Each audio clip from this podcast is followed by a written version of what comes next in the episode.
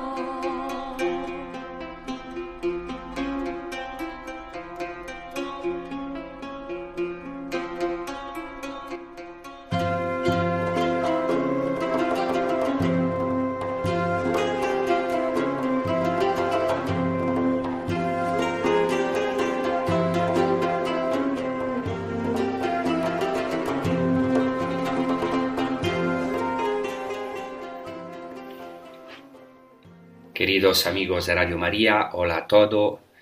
Hemos empezado este episodio con un canto judío tradicional sefardí que se titula Irme quiero a Jerusalén, o sea, Irme quiero a Jerusalén, que expresa este deseo de la peregrinación a Jerusalén. Y dice, por ejemplo, Irme quiero madre a Jerusalén, la noche anochece, el día amanece, miran de las partes por ande esclarece, a Jerusalén, la veo de enfrente, me parece madre la luna en creciente. Al Bet Hamikdash, en el templo, hay una almenara, siete brazos tiene el mundo entero, relumbraba. En el Bet Hamikdash, en el templo, tres palomas volan. Con la Shekhinah, o sea, con la presencia de Dios, hablan boca con boca. Y justamente hoy intentamos ir a las fuentes de este acontecimiento de Yeshua, de Jesús, con 12 años en el templo de Jerusalén, Jesús que es hallado al tercer día. Entonces seguimos el episodio eh, de la vez pasada y eh, seguimos eh, proclamando el Evangelio de Lucas al capítulo 2, desde el versículo 43. Pasados los días, el niño Jesús se quedó en Jerusalén, sin saberlo sus padres pero creyendo que estaría en la caravana, hicieron un día de camino y le buscaban entre los parientes y conocidos, pero al no encontrarle, se volvieron a Jerusalén en su busca, y sucedió que, al cabo de tres días, le encontraron en el templo sentado en medio de los maestros, escuchándoles y preguntándoles. En el versículo 43 se dice que cuando se cumplieron los días de la fiesta, de Pascua y tocaba regresar, el niño Jesús se quedó en Jerusalén.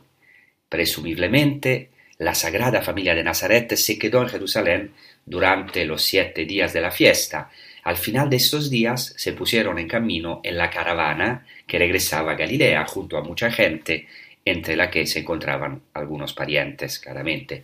El libro del Deuteronomio 16.7 parece sugerir que estaba permitido marcharse a las tiendas, literalmente, es decir, a casa, después de la inmolación de la Pascua y la cena de Pascua.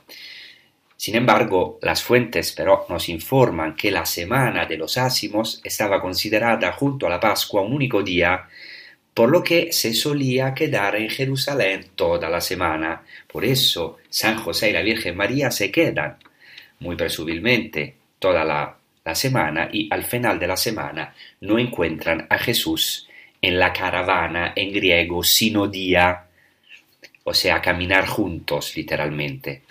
Es un, una palabra muy cercana al, al, al sínodo, eh, que quiere decir caminar juntos, o sea, en la comitiva, pero en esta sinodía, en esta caravana, eh, no encuentran a Jesús.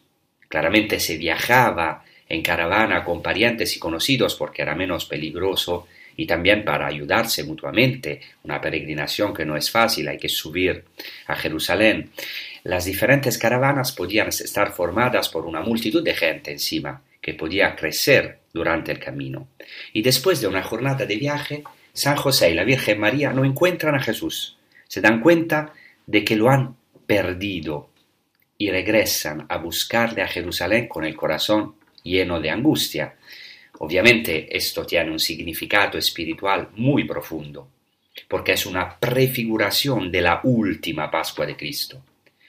Y también es muy existencial, tiene un significado profundo para nuestra vida, porque también a nosotros nos pasa que en nuestra vida algunas veces podemos decir perdemos a Jesucristo, no lo encontramos en nuestra sinodía, en nuestra caravana, entre nosotros ni tampoco entre nuestros parientes y conocidos.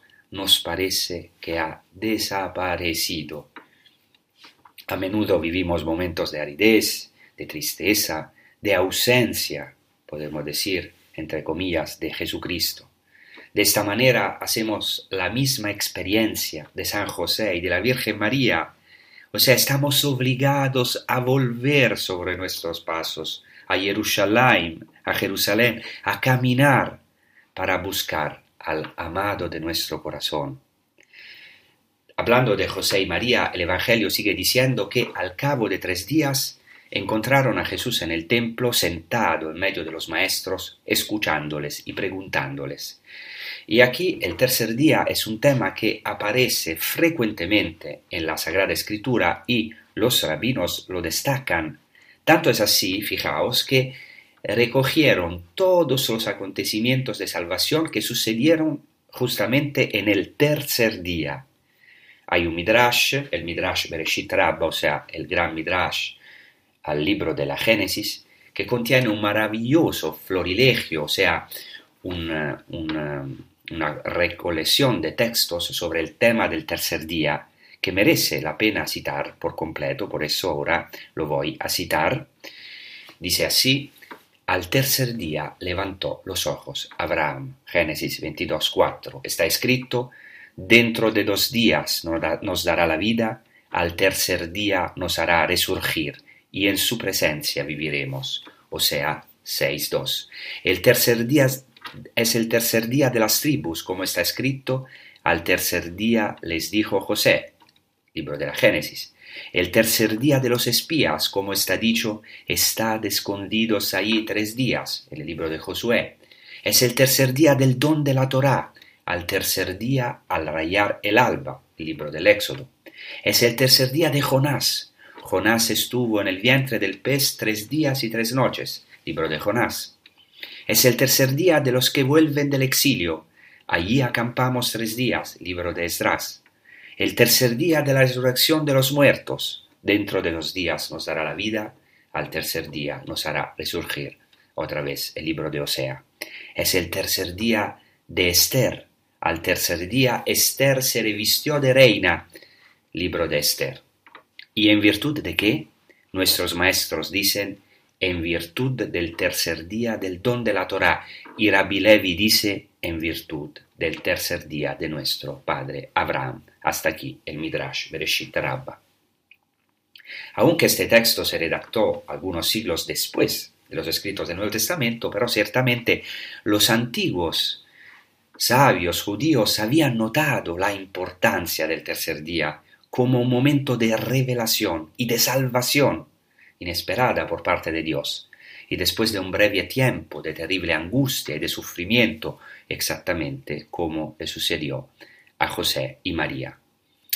En el texto que ahora hemos citado, cabe destacar especialmente las referencias al tercer día de la resurrección de los muertos, ya que el acontecimiento de Jesús hallado en el templo es, como he dicho, una anticipación de su muerte y resurrección.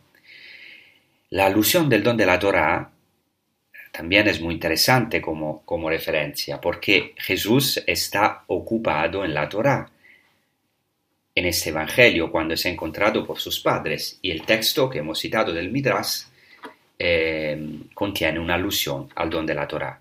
Después en el texto hay una evocación del sacrificio de Abraham. Porque en el tercer día Abraham encuentra a Isaac al que, podríamos decir, sentía haber perdido.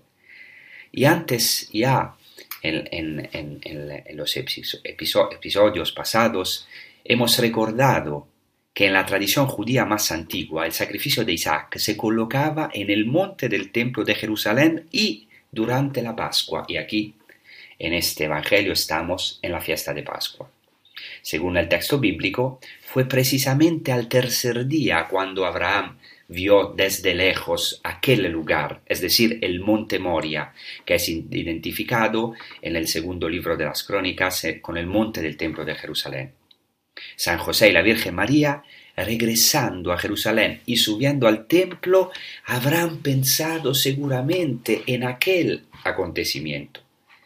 Ellos se dirigían al monte Moria, al templo, con la angustia en el corazón, exactamente como el padre Abraham, con el temor de haber perdido a su único y amado hijo, como también se llama claramente Jesucristo y también en el Antiguo Testamento Isaac, que es el Yahid, el hijo único, unigénito, también dice en griego, monogenes en griego, y el amado, el hijo amado.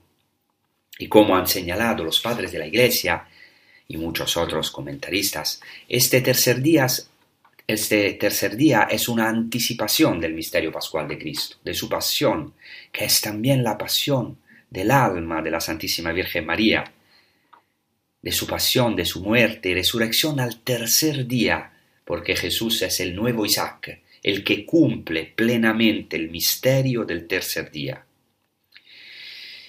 El Evangelio dice también que al final de los días de fiesta Jesús fue hallado en el templo.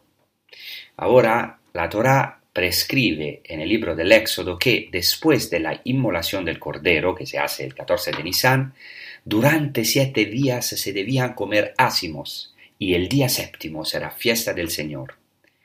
Antes y después de tales prescripciones sobre los ácimos, en el mismo libro del Éxodo se trata de la consagración de los primogénitos. O sea, inmediatamente después de tratar de la Pascua viene la consagración de los primogénitos, como se dice en el libro del Éxodo al capítulo 13, 2, consácrame todo primogénito, todo lo que abre el seno materno. Y también más adelante se dice, consagrarás al Señor todo lo que abre el seno materno. Y este particular eh, no se escapa a quien conoce de memoria la Torá como los judíos. ¿Qué quiero decir? Quiero decir que de esta manera en la Pascua Jesús se revela como el primogénito por excelencia, el consagrado a Dios, el primogénito consagrado a Dios, primogénito de María, pero sobre todo primogénito de la humanidad nueva, resucitada y regenerada en la Pascua. Así, queridos amigos, ahora comprendemos mejor, entre otras cosas, por qué el autor del tercer Evangelio, el Evangelio de Lucas, narró el episodio de Jesús hallado en el templo después de su presentación en el mismo. El primer episodio confirma la consagración total de Cristo al Padre. El segundo episodio es una confesión de Él como gloria y sabiduría encarnada. Entonces, este hallazgo de Jesús en el templo es una profesión de fe en Jesucristo como gloria y sabiduría encarnada. Y lo vamos a ver ahora. Vamos a meditar sobre estas cosas con un canto em, que es eh, del Cantar de los Cantares, el capítulo 5, que es eh, el amada que, como hemos dicho en la primera parte de este episodio, pierde el amado, no lo encuentra, y entonces dice, abrí, abrí a mi amado, pero no estaba, ya había pasado, y el alma se me escapó en su huida, como también nos pasa a nosotros algunas veces, que no encontramos el amado, el amado se esconde. Por eso es un grito, este canto es un grito de la esposa que dice, os conjuro, hijas de Jerusalén, si encontráis a mi amado, decidle que muero de amor y también San José y la Virgen María buscan a Jesucristo en Jerusalén. Vamos a escuchar este canto y rezamos juntos.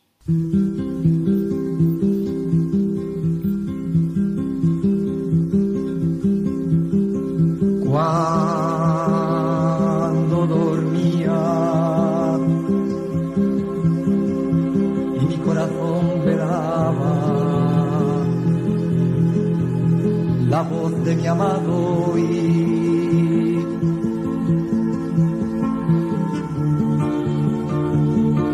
abre hermana mía que mi cabeza está cubierta de rocío.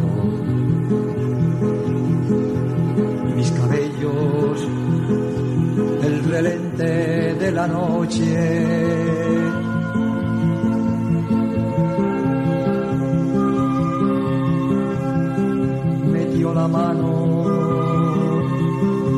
por el agujero de la cerradura y toda entera me estremecí. Me levanté corriendo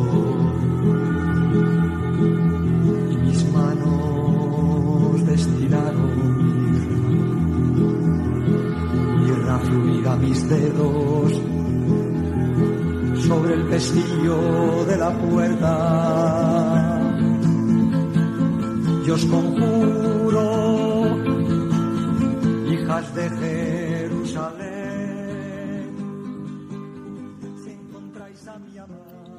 Entonces finalmente San José y la Virgen María encuentran a Jesús en el templo sentado en medio de los maestros, como dice el Evangelio de Lucas. Remontarse al lugar en el que el niño Jesús enseñaba es una tarea muy complicada, podemos decir vana, en especial si se considera que durante la Pascua Jerusalén estaba abarrotada de peregrinos judíos y además durante la primavera muchos lugares al aire libre como la vasta explanada del Templo de Jerusalén podían servir como lugar de reunión y de discusión entre los sabios.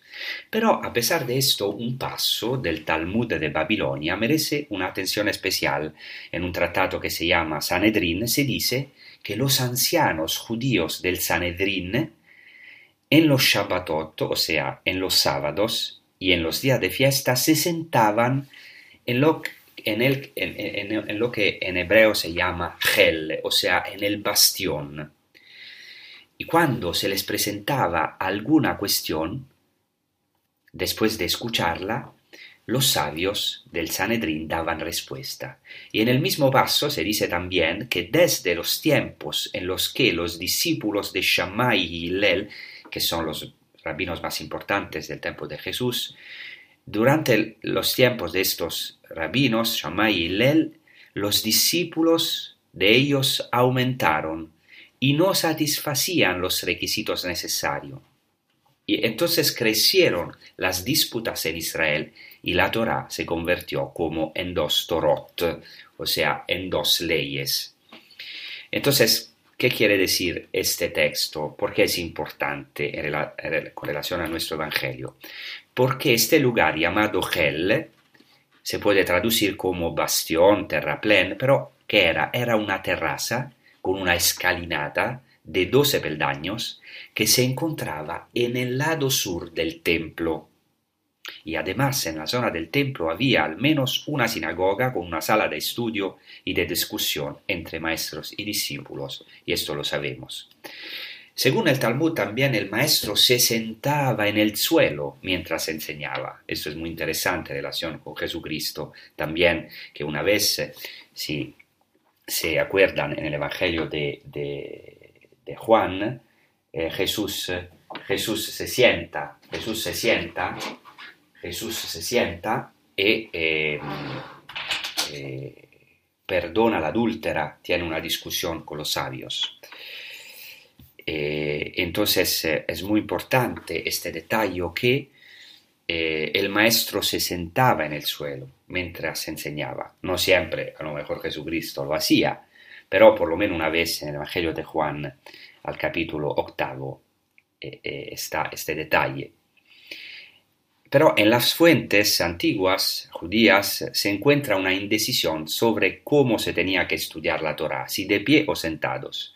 El uso más antiguo que se remontaba a Moisés era de estar de pie, pero, como refiere el Talmud, cuando murió Rabban Gamaliel, que es un rabino del primer siglo después de Cristo, entonces contemporáneo a Cristo, la debilidad descendió sobre el mundo y estudiaban la Torah estando sentados. De todas maneras, el estar sentado llegará a ser en la tradición judía sinónimo de estudiar la Torah, tanto que el lugar de estudio será llamado yeshiva, sentada, del verbo yashav, que quiere decir morar, sentarse.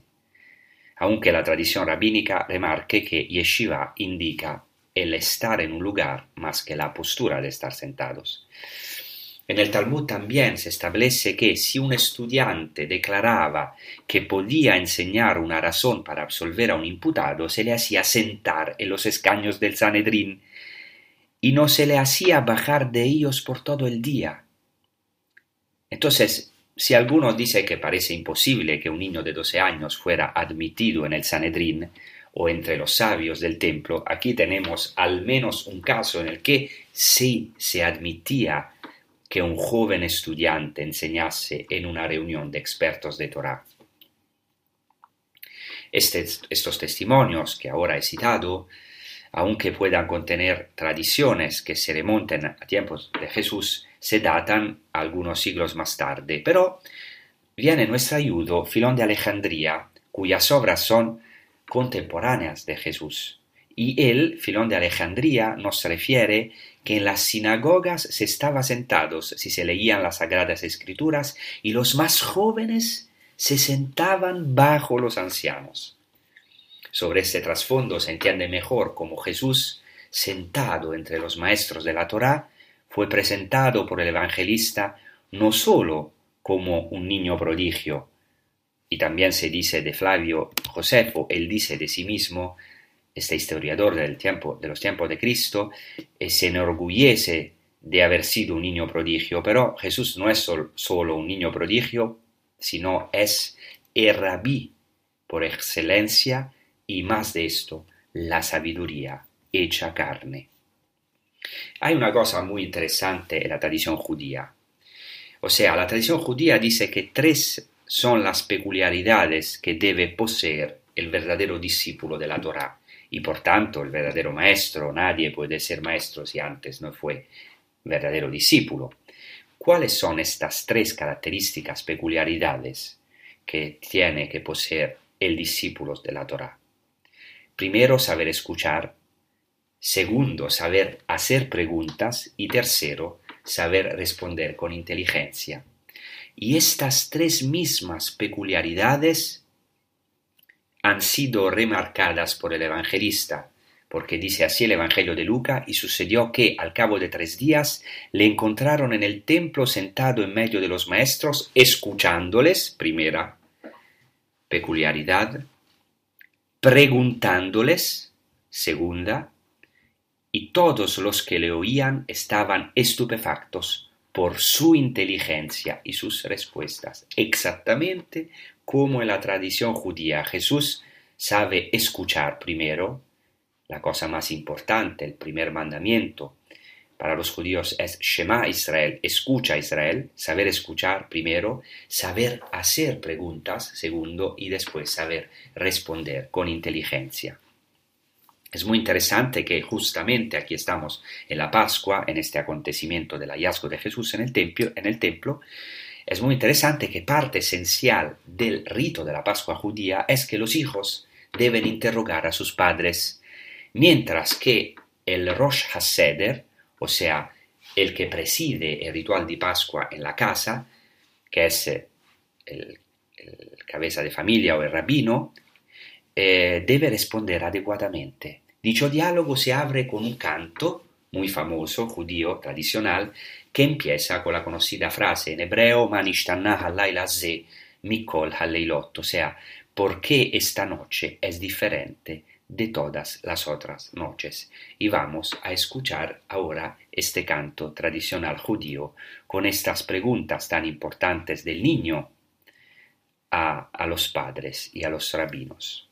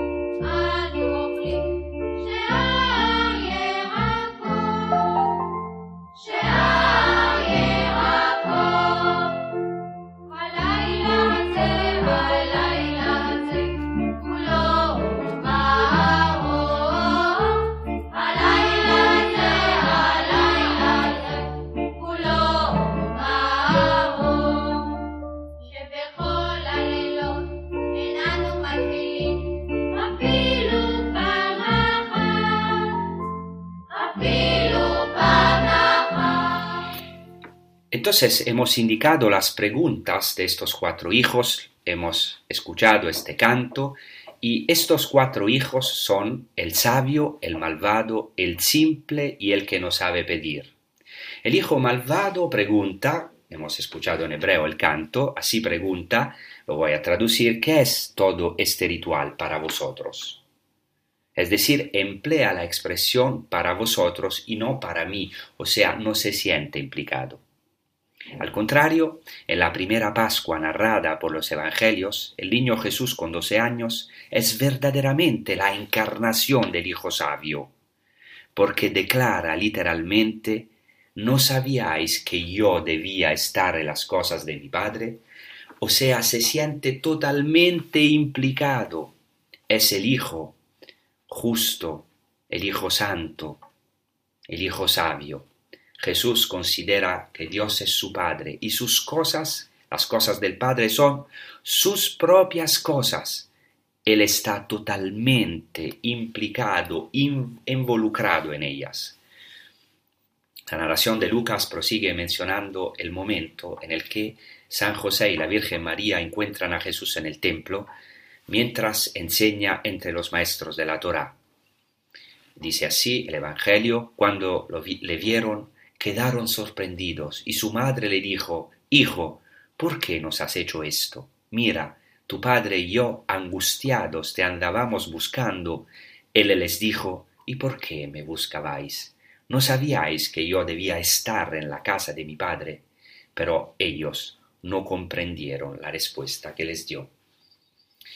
Es interesante que el verbo usado por el evangelista para expresar ese estupor de José y María es más fuerte que el que se emplea para indicar la maravilla de los circunstantes. Los dos se quedan atónitos. Se deja la palabra a la madre y aunque las palabras de la Virgen María están llenas de ternura, expresan todo el sufrimiento vivido por los padres. María le reprocha al Hijo, a Jesús, que es la causa de su sufrimiento, y le pide razón de su extraño comportamiento.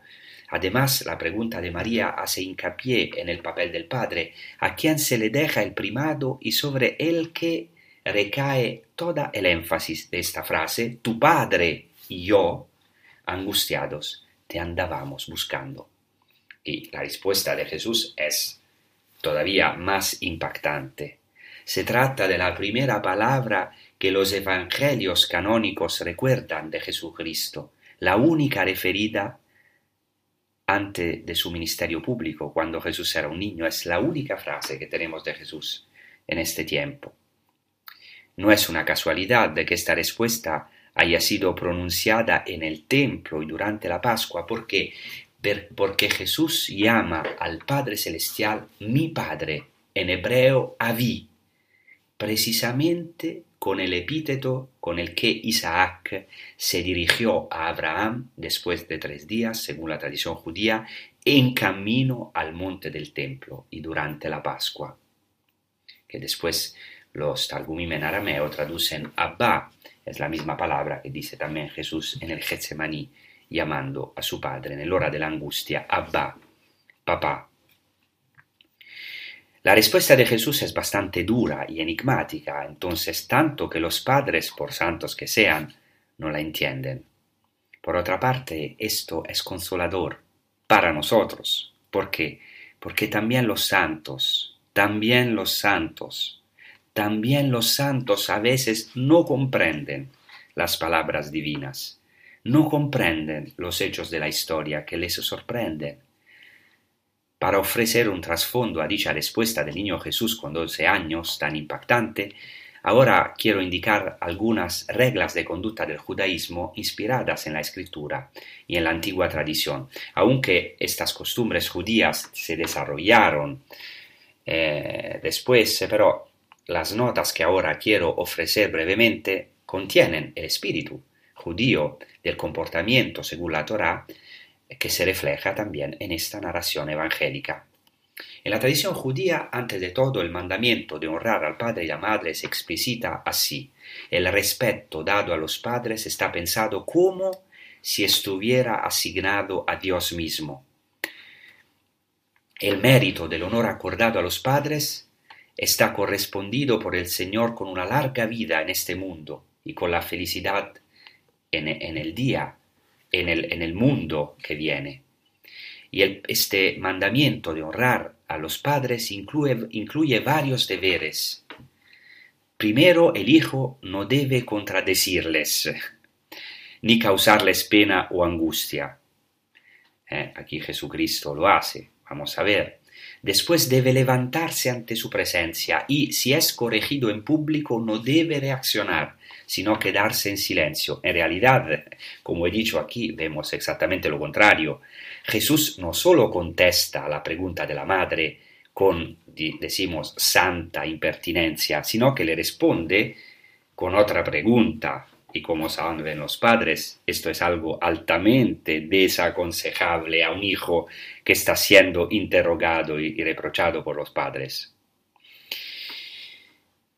Pero Aquí hay una cosa importantísima. Y vamos de verdad a las fuentes de este Evangelio. En, el Jewish mind, en la mentalidad judía, la explicitación judía del mandamiento de honrar al padre y a la madre no acaba aquí. El hijo debe hacer entender a los padres, siempre con el debido respeto, esto es fundamental en la tradición judía, que debe hacer entender a los padres que la obediencia a Dios tiene la primacía sobre la obediencia a los padres, especialmente en el caso en que los padres le demanden transgredir un precepto. Obviamente aquí no se trata de este caso. Además, y aquí llegamos a un punto esencial, el estudio de la Torá tiene prioridad sobre el respeto debido a los padres. Y también, dice la tradición judía, si el hijo, por ejemplo, viaja a otra ciudad para estudiar la Torá y sus padres se oponen, el hijo no debe obedecerles en esto. Y finalmente, dice también la tradición judía, quien desee respetar a sus padres verdaderamente, se dedicará al estudio de la Torá y practicará buenas acciones es el honor más grande que les puede hacer, pues la gente dirá, dichoso el padre y la madre que educaron a este hijo. Entonces, podemos preguntarnos por qué el evangelista y la primera iglesia quisieron custodiar estas palabras únicas, preciosísimas del niño Jesús con doce años, porque estas palabras son una catequesis para sus discípulos, para nosotros, que debemos aprender a seguir sus pasos. Jesús revela que debía estar en las cosas de su Padre, como si dijera, mi verdadero Padre es Dios, estoy llamado a hacer la voluntad de otro. Claramente tenemos un ejemplo en San Francisco de Asís después que caminará siguiendo estas mismas huellas de Cristo, porque San Francisco de Asís, después de haberse desnudado totalmente en presencia del obispo de Asís, algo que puede ser escandaloso, dirá al Padre que se llamaba Pietro Bernardone, dirá así literalmente, hasta el presente te he llamado mi Padre en la tierra, pero de aquí en adelante puedo decir con absoluta confianza, Padre nuestro que estás en los cielos, en quien, en quien he depositado todo mi tesoro. Hasta aquí, Francisco de Asís. Por tanto, Jesús está llamado a estar en las cosas de su Padre. Y en algunos momentos cruciales de su ministerio, Jesús pondrá al Padre y a su misión, o siempre pondrá en, el primer lugar, pero en algunos casos esto es patente. Por ejemplo, cuando su madre y sus hermanos lo, busca, lo buscan, él afirma, ¿quién es mi madre? ¿Y quiénes son mis hermanos? Entonces Jesucristo, lleno de celo por las cosas de su Padre, cumple cuanto se profetiza en el Antiguo Testamento sobre Leví y sus descendientes. Se dice así en el libro del Deuteronomio que Leví dijo de su padre y de su madre, no los he visto. El que no reconoce a sus hermanos y a sus hijos, ignora, se dice de Leví. Leví es el que no reconoce a sus hermanos, ignora a sus hijos.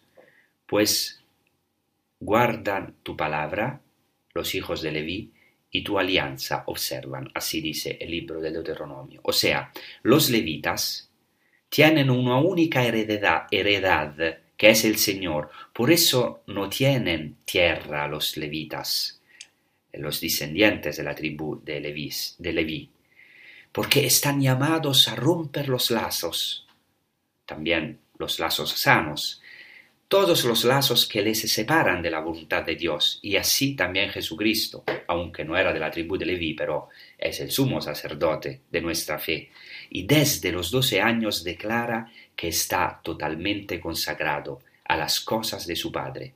Jesucristo mismo predicará a quien quiera ser su discípulo, si alguno viene donde mí y no odia a su padre, a su madre, a su mujer, a sus hijos, a sus hermanos, a sus hermanas y hasta su propia vida, no puede ser discípulo mío.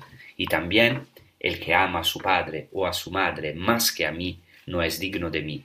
Entonces, antes de anunciarlas, Jesús cumplió estas palabras y encima cuando tenía doce años. O sea, Jesús ajusta su vida humana a la de su Padre Celestial, Ciertamente él aprendió mucho de este padre putativo excepcional que era San José, el Redentoris Custos, el custodio del Redentor, el custodio por excelencia. Pero, por encima de todo, él, Jesucristo, se ocupa de las cosas de su Padre celestial, de su Padre que está en el cielo, y vive en intimidad profunda con él. Entonces la respuesta de Jesús fue ciertamente una espada para sus padres.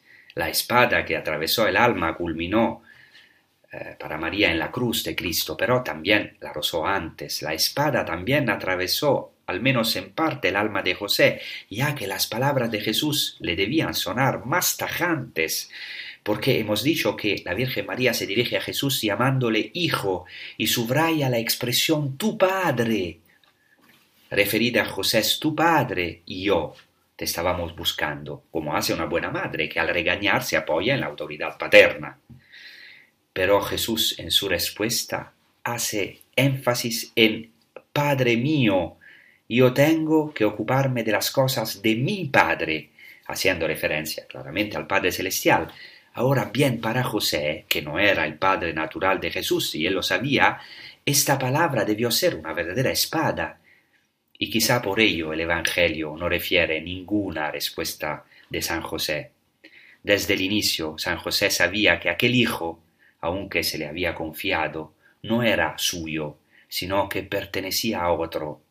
San José pues sale de este episodio como un, gigante, como el que custodia al niño, lo forma, pero sin, sin entender ni decir una palabra, o sea, Él es verdaderamente un Padre expropiado, podemos decir, como en el fondo está llamado a serlo todo Padre, pues debe hacer un camino, a menudo doloroso, como sabemos, para entender que su Hijo está llamado a ser otro, a ser diferente de Él, llamado a ser la voluntad del verdadero Padre, el del cielo. Ahora entendemos mejor por qué José y María, aunque entendieron algo más de las meras palabras del Hijo, no comprendieron toda la profundidad de la palabra divina por él pronunciada, como se dice en el Evangelio de Lucas, pero ellos no comprendieron la respuesta que Jesús les dio. Su incomprensión es paradójicamente una ayuda para nosotros, para nosotros hoy. Cuidado, la fe es una luz inmensa, pero no nos permite comprenderlo todo. Al contrario, a menudo, muchas veces, es un no entender un entrar en la, en la, en la nube oscura. Ahora quiero eh, referirme a un ejemplo sacado de mi vida personal para, digamos, explicar más, más lo que quiero decir. Yo estoy en misión desde 20 años en Tierra Santa y un niño de una familia italiana que está en misión conmigo hace mucho tiempo, apenas llegado, empezó a asistir a una escuela judía sin entender nada de lo que se decía en clase. Era un niño de 6, 7 años. Cada día se quejaba porque no entendía el hebreo, hasta que un día, iluminado, le dijo a su padre, he entendido una cosa, he entendido que la misión es no entender nada. Y quiero decir que después de casi 20 años de misión, esta frase no está, no está muy lejos de la verdad. Muchas veces tenemos que entender que la misión es no entender. ¿Y por qué? Porque algunas veces o muchas veces nosotros rechazamos lo que no entendemos, o peor todavía intentamos suavizarlo. Pensemos, por ejemplo, a la palabra de Jesús apenas recordada del odiar al padre y la madre. Fuera de una seria iniciación cristiana, es muy difícil entender esta palabra y por ello intentamos muchas veces traducirla en modo atenuado, blando, porque en el fondo deseamos que Dios nos lo explique todo y de manera inmediata, y si no es así, lo rechazamos. Al contrario, la Santa Virgen María y San José, aun sin entender, no rechazan la palabra del Hijo, como se afirma de la Virgen María al final de la narración, su madre conservaba cuidadosamente todas las cosas en su corazón. Entonces ahora eh, vamos a escuchar un brano de la sinfonía eh, de Kiko Argüello, El sufrimiento de los inocentes, un brano que se titula Hijas de Jerusalén, eh, que es justamente el momento de la pasión de Cristo. También la Virgen María es una hija de Jerusalén, cuando Jesús de verdad va a hacer la voluntad del Padre y eh, nos ha rescatado con su muerte y con su resurrección al tercer día. Muchas gracias.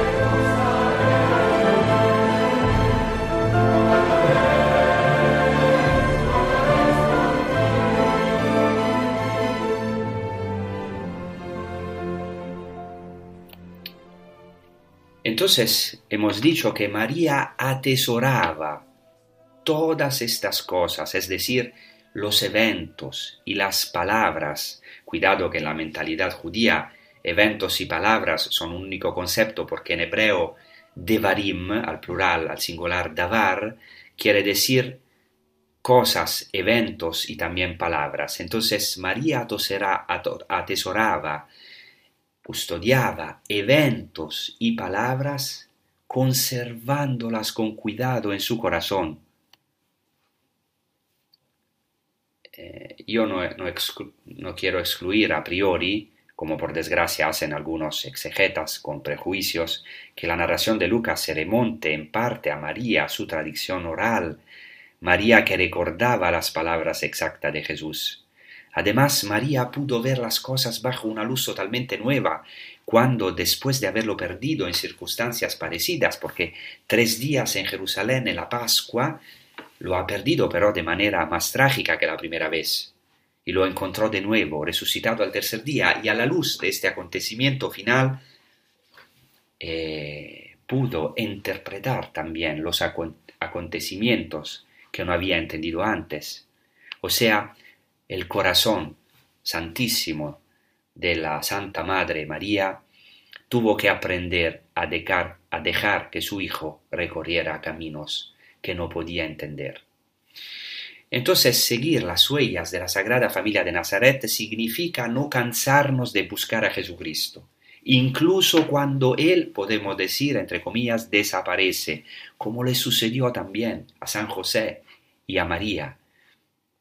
Pero en el fondo, Jesucristo nos espera en el tercer día, en el monte oscuro pero luminoso de la cruz gloriosa, donde encontraremos su sabiduría infinita. ¿Qué es la historia de nuestra fe, sino un continuo perder al amado, buscarlo y volverlo a encontrar? Esta es la historia de nuestra fe, es nuestro camino. No tenemos que escandalizarnos cuando no vemos a Jesucristo, porque Jesucristo mismo, el amado, se, esconde para que lo busquemos con mayor ardor y deseo del corazón, incluso cuando no entendemos por qué desaparece.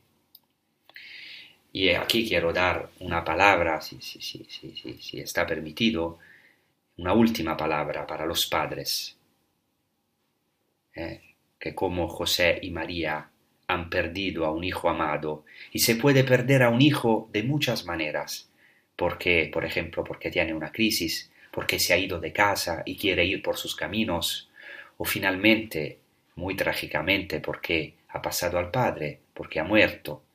En este Evangelio hoy tenemos una certeza. Al tercer día encontraremos a Jesús, encontraremos a nuestros seres queridos. Por ello, no nos cansemos de subir para ver el rostro del Señor. No nos cansemos de ir a Jerusalén, a Jerusalén, hacia la Jerusalén celestial. Ahora, sin embargo, no estamos obligados nosotros los cristianos a subir al templo de Jerusalén para ver el rostro del Señor. Ahora nosotros los cristianos podemos verlo cara a cara porque Él se ha revelado en un niño de doce años, en el rostro de la sabiduría misma de Dios que se hizo carne, que acepta crecer entre los hombres y que desea entrar en el corazón de nuestro tiempo para interrogarnos, respondernos, darnos palabras llenas de sabiduría guardemos nosotros también estas palabras en nuestro corazón, como la Santa Virgen María, aunque a veces sean duras e incomprensibles. Entonces, después de la dura réplica de Jesús a sus padres, el evangelista reserva pocas palabras para la vida oculta de Jesús en la sagrada familia de Nazaret.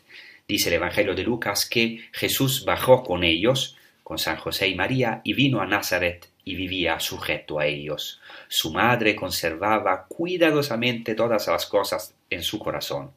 Jesús progresaba en sabiduría, en estatura y en gracia ante Dios y ante los hombres. Con estas palabras, Luca, el evangelista, no, pretende atenuar la respuesta tajante de Jesús situándola en el cauce de una justa y piadosa obediencia.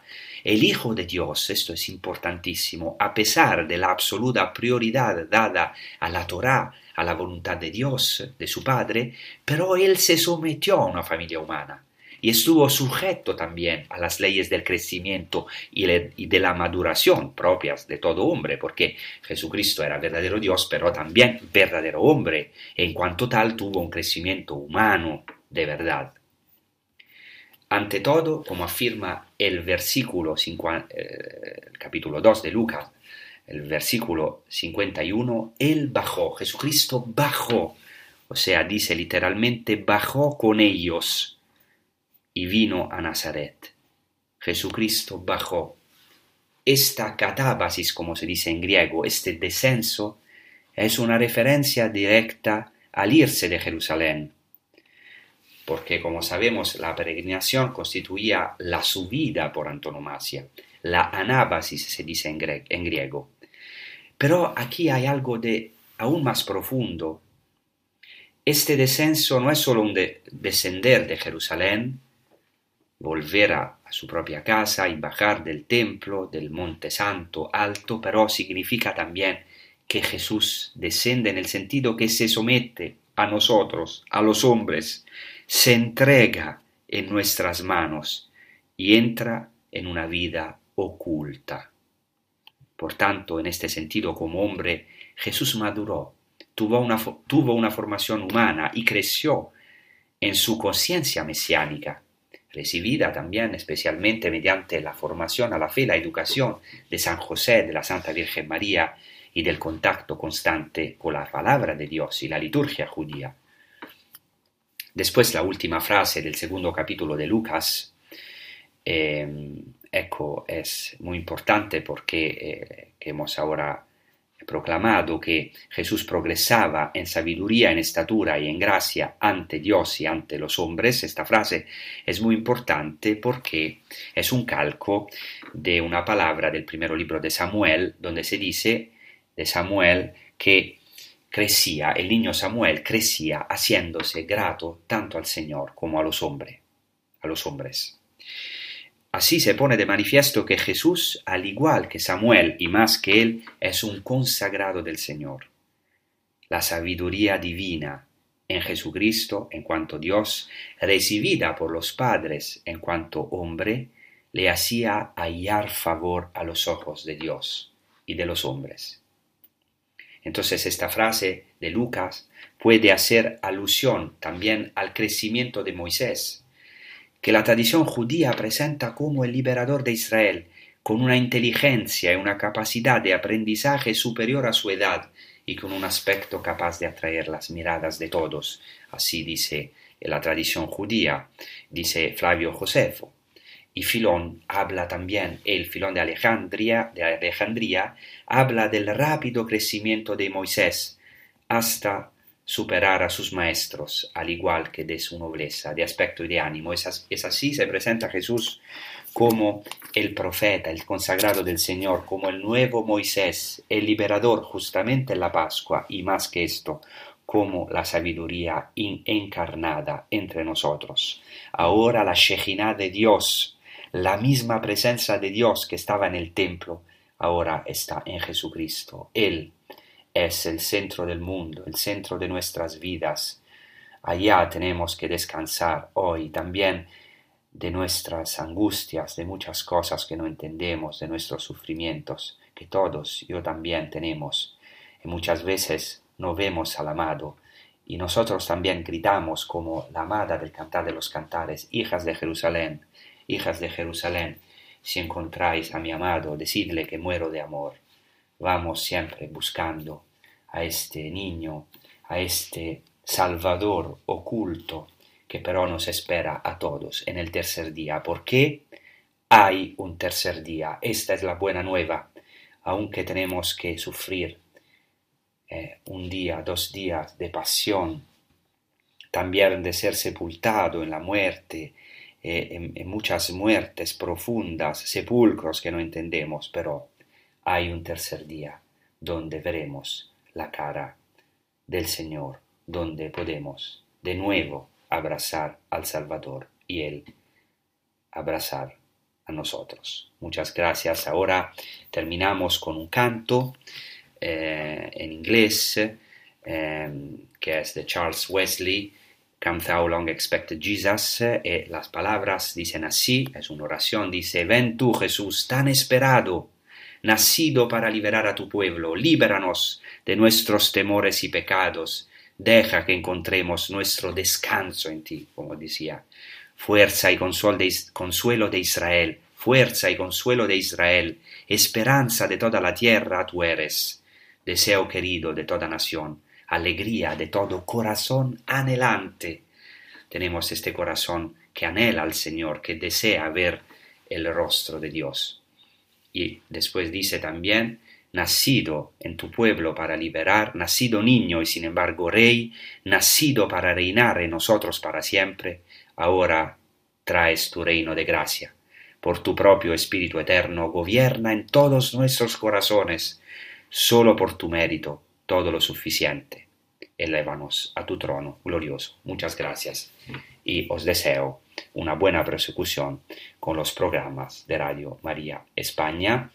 Un abrazo a todos que recen para nosotros, nosotros rezamos por vosotros en los lugares santos y que recen por la paz de Jerusalén, como dice el Salmo, Shalom, Shalom, Shalom, Jerusalén, pedid la paz de Jerusalén.